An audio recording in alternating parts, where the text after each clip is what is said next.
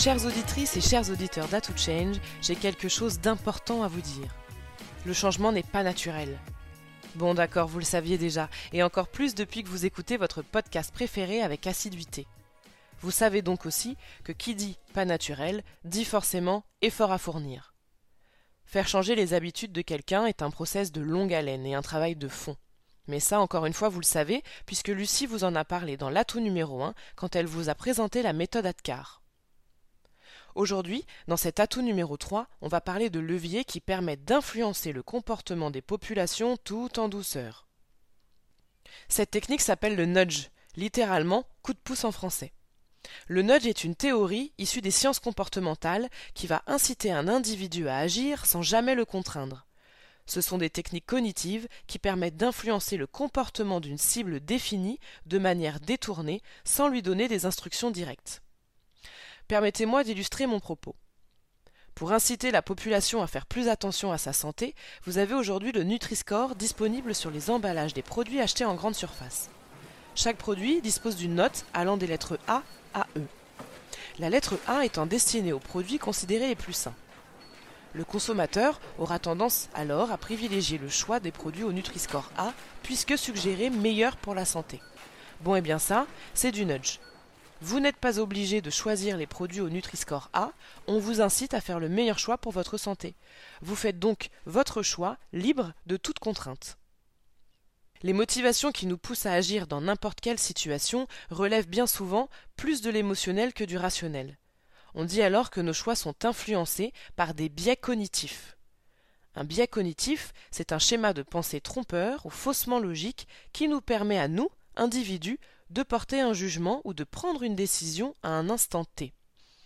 La théorie du nudge part alors de ce constat pour déterminer les facteurs qui jouent sur cet émotionnel et qui permettent d'orienter nos choix. Les techniques sont infinies et s'appliquent à tous les domaines. Je vous donne d'autres exemples. Un des exemples les plus connus du nudge a été mis en place par l'aéroport d'Amsterdam. Pour réduire les incivilités dans les toilettes des hommes et inciter ces messieurs à viser dans les urinoirs, ils y ont collé au fond une fausse mouche. Résultat, viser la mouche est devenu un jeu, et la propreté spontanée des lieux a augmenté de 80% avant le passage des équipes d'entretien. C'est dingue, non? Les cercles posés sur le sol des gares pour inciter les voyageurs à respecter la distance d'un mètre pendant la crise sanitaire, ça vous dit forcément quelque chose? Eh bien ça aussi c'est du nudge. Je sais ce que vous allez me dire. Je vous entends marmonner d'ici. Je ne vois pas le rapport avec le change. Euh, c'était pas censé être un podcast sur la conduite du changement? Tout vient à point à qui sait attendre. Minute papillon, j'arrive. D'abord utilisé en politique, puis en marketing, l'intérêt du nudge s'est vite fait comprendre dans les projets de change management. Mais ne vous méprenez pas, le nudge ne s'attache pas à traiter les résistances. Si vous voulez des éléments de réponse sur le sujet, je vous invite à écouter l'interview d'Arnaud Tonley que Clara a menée dans notre troisième épisode. Le nudge permet de faire évoluer les comportements en douceur jusqu'à la prise d'initiative. Nous vivons une accélération du rythme des transformations sans précédent en entreprise. Pour survivre, les organisations doivent être en mesure de s'adapter rapidement. Les changements de comportement nécessaires à ces transitions prennent du temps. La vitesse d'adaptation devient alors un avantage compétitif majeur. Allez, je vous donne des exemples en entreprise. Dans un projet de smart working, par exemple. Le simple fait de ne pas attribuer de bureau à un collaborateur dans un open space pour l'inciter à réserver sa place d'une semaine sur l'autre est un nudge. Nous savons que l'humain est assez routinier. De peur de ne pas être assis où il le souhaite, le collaborateur pensera donc à réserver sa place et à utiliser le dispositif digital mis en place par les équipes projet. Lors d'une transformation digitale, Afficher par défaut au démarrage des ordinateurs la fenêtre de connexion du nouvel outil pour habituer les utilisateurs à s'y connecter de manière systématique est un nudge. Il permet de créer une habitude et d'ancrer les usages en suggérant l'utilisation de l'outil mais en laissant le choix de s'y connecter ou pas. Les possibilités sont infinies et vous l'aurez compris, la seule limite, c'est votre créativité. En intégrant les sciences sociales dans le dispositif de Change, on recentre le focus sur l'individu, qui est, on le sait aujourd'hui, facteur clé de succès dans un projet de change. Pour réussir à instaurer la technique du nudge en entreprise, en soutien à un projet de conduite du changement, on peut suivre les cinq étapes suivantes, similaires, vous allez le constater, aux méthodes agiles. D'abord, définir sa cible. c'est-à-dire observer le comportement actuel des collaborateurs et déterminer quel comportement on souhaite atteindre en fin de processus.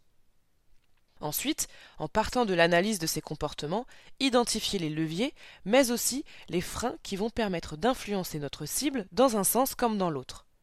Pour ce faire, on peut utiliser des études qualitatives et ou quantitatives. On a maintenant une base solide sur laquelle on va pouvoir s'appuyer pour la création de nos nudges et faire appel au biais cognitif dont je vous parlais au début de cet atout. Avant de déployer à l'intégralité de votre population ciblée, vous pouvez tester votre nudge sur un échantillon représentatif lors d'une phase pilote. Cela vous permettra d'évaluer l'efficacité de l'influence que vous souhaitez exercer, et cette phase peut également vous permettre d'ajuster votre stratégie si besoin avant la dernière étape, la généralisation de cette dernière à l'ensemble des collaborateurs. Les nudges viennent en renfort aux leviers utilisés dans un projet de conduite du changement, à savoir l'acculturation, la communication ou encore la formation. On cherche à faire adhérer les collaborateurs et à ancrer de nouveaux usages de manière efficace, évidemment. L'avantage du nudge, c'est que c'est une méthode souvent peu coûteuse, puisqu'une fois déployée, elle ne demande que très peu, voire pas du tout d'entretien. En revanche, elle peut être assez longue à mettre en place puisqu'il ne faut pas négliger la phase d'analyse des comportements. Si vous souhaitez approfondir le sujet, je vous invite à lire l'ouvrage intitulé Nudge de Cass Ersustein et Richard H. Thaler, qui lui ont valu le prix Nobel de l'économie en 2017. Et oui, messieurs, dames, on vous donne de vraies références sur How Change. Et puis si vous voulez tester le nudge dans votre vie de tous les jours, vous pouvez toujours installer un panier de basket au-dessus de votre bac à linge sale. Je suis sûr que ça fonctionne, même si vous habitez seul. On attend vos retours d'expérience dans la sphère privée comme en entreprise, en commentaire ou par email à l'adresse atochange at exal-compagnie.com. On a hâte de vous lire. J'espère que cet atout fournira un peu plus votre jeu d'acteur du changement et qu'il vous a plu.